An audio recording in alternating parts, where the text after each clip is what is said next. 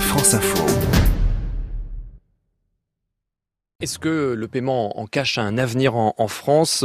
C'est le thème de ce débat. D'abord, on va s'intéresser à nos voisins en Europe. Bonjour Gérald Roux. Bonjour à tous. Euh, comment ça se passe le, le, paiement en espèces ailleurs? Alors, quelques petits exemples. Premier exemple, en Suède, il y a six mois, la vice-gouverneure de la Banque centrale de Suède a fait une déclaration choc. Elle a dit la Suède sera un pays sans espèces dans 3 à 5 ans. L'argent physique ne sera pas interdit, mais si peu utilisé par les consommateurs et les entreprises qu'il n'aura presque plus d'existence matérielle. Il faut dire que les Suédois sont déjà les champions du paiement par carte bancaire ou mobile. En 2016, le cash ne représentait déjà plus que 15% des paiements dans les commerces. Dans les magasins, dans les restaurants, on voit se multiplier des petites affichettes, des petites affichettes qui annoncent que le liquide n'est pas accepté. Résultat, les distributeurs disparaissent et la moitié des agences bancaires n'a plus de cash.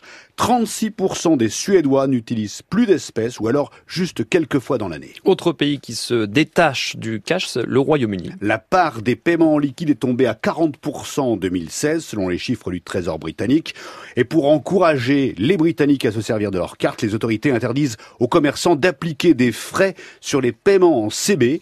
Dans la City, qui est le temple de l'argent, plusieurs restaurants n'acceptent plus les billets et les pièces. Dans certaines églises, au moment de la quête, on peut payer sur un lecteur sans contact. Et une musicienne aussi, une musicienne de rue à Londres, s'est récemment équipée d'un lecteur sans contact. Elle se trouve, si vous voulez la trouver, donc au pied de la grande roue au bord de la Tamise. On ira la voir. Enfin, dernier exemple, l'Allemagne. L'Allemagne très attachée au paiement en liquide, utilisé dans 74% des transactions. Il faut savoir que 60% des Allemands ont eu au moins une fois dans leur vie un billet de 500 euros dans les mains.